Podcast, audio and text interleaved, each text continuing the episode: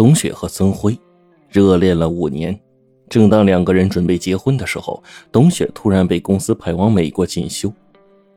一年后，董雪回国，她将要面对的不再是原先那个温文尔雅的曾辉，确切的说，曾辉已经不是人了。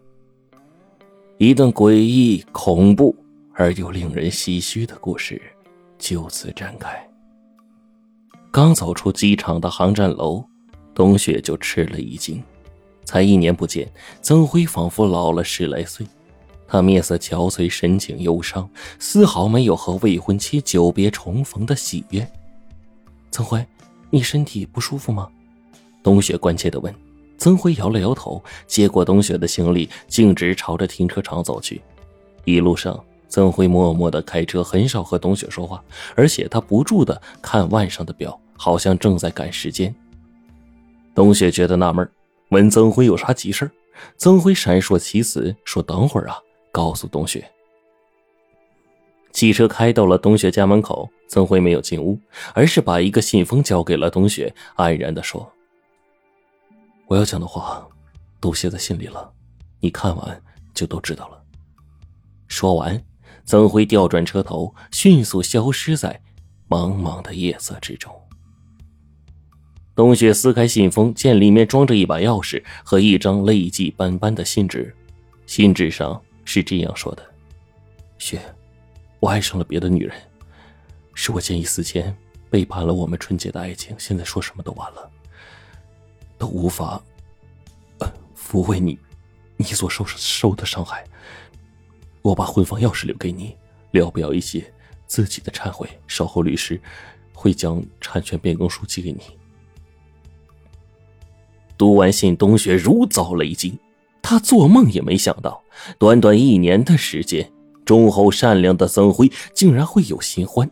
自己和曾辉相恋整整五年，彼此情深意笃，怎么说分手就分手呢？蓦然，董雪想起了一个令人可疑的事情。冬雪刚出国的时候。曾辉每天晚上都是通过电话和 QQ 和他聊天，以诉相思之苦。但突然有一天，曾辉不再上线，手机也打不通。冬雪十分担心，给曾辉的父亲曾思齐打电话询问出了什么事。曾思齐告诉冬雪，曾辉接到紧急任务，去甘肃某一个基地参加一个秘密实验，接下来很长时间都不能跟外界联系。曾辉在一家对外保密的军工企业上班，从事高科技武器的研究。出现上述情况也属正常。于是东雪也没想，耐心的等待未婚夫的回来。曾辉再次回来是在二十多天前，他在甘肃待了九个多月。如果曾辉没有撒谎的话，那个女友应该是在甘肃邂逅的。实验任务非常紧张，他居然有功夫谈情说爱。另外，在基地工作的大多是男军人。即便有女同志参加，也是上了岁数的老大姐，怎会去哪里找这个意中人呢？将诸多疑点凑到一起，董雪越琢磨越不对劲儿啊！她当即给曾辉打电话，想把事情来龙去脉问一个清楚。可是曾辉的手机已经关机，给他留言也不回复。此时临近午夜，董雪决定天亮之后再找曾辉谈谈。次日一早。董雪急切地按响了曾家的门铃，来开门的是曾思琪。他告诉董雪：“曾辉啊，昨天又去甘肃了，执行一个新的实验任务，可能要呃大半年才能回来呀。”董雪就问：“我能跟你谈谈吗？”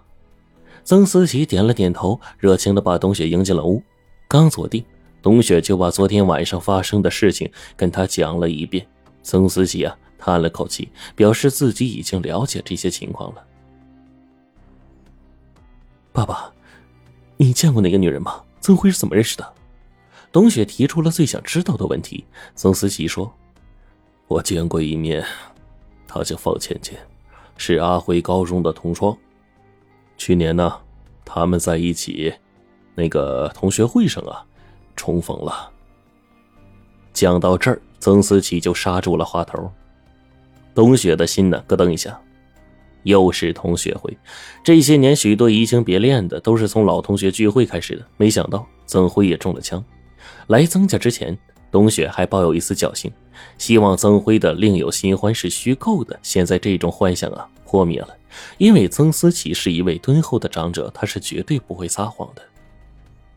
沉默了片刻，曾思琪呢歉疚的对董雪说：“阿辉做了对不起你的事，我为此感到难过，请你忘了他吧，重新选择如意的伴侣。”董雪强忍着泪水，从挎包里掏出了婚房钥匙，把钥匙递给曾思琪，说：“我不要任何补偿，请你把这个还给曾辉。”起身离开的时候，董雪朝着曾辉的卧室瞥了一眼，卧室的门是紧闭着，似乎隐藏着某种深不可测的秘密一样。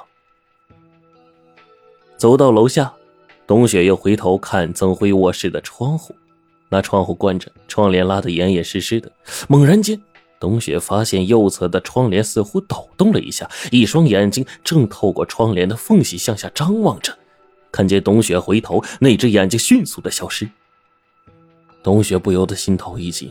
曾辉自幼丧母，和父亲相依为命，现在他去了甘肃，家里只剩下曾思琪一个人。那么，躲在窗帘后偷窥的又是谁呢？从那天晚上，董雪就隐隐觉得那种诡异而可怕的东西正雾一般的笼罩着曾辉。入夜，董雪坐在灯下苦苦的思索，越琢磨越起疑。如果曾辉真的是另寻新欢的话，他为何这么忧伤呢？为何在信纸上留下斑斑的泪痕？方倩倩是一个怎么样的女人，能够轻易的把曾辉从自己手中夺走呢？董雪是百思不得其解，感觉是胸口憋闷。起身推开窗户，当他的目光望向窗外的时候，发现远处有一个男子正朝自己窥视着。那人的脸被树荫遮住了，但是他的身材酷似曾辉。曾辉！冬雪脱口喊出，那人吃了一惊，慌忙闪入树林中。冬雪操起一把手电，脚下生风的就追了出去，在附近搜索了好一阵。没有发现那个男子，冬雪呢，只得回到男子刚才站过的地方，用手电朝四下照了照。草地上留着几处反复踩踏的脚印，很明显，那男子在此逗留了不少时间。站在这个角度，能清晰的看到董雪卧室的窗户。那个人是谁呢？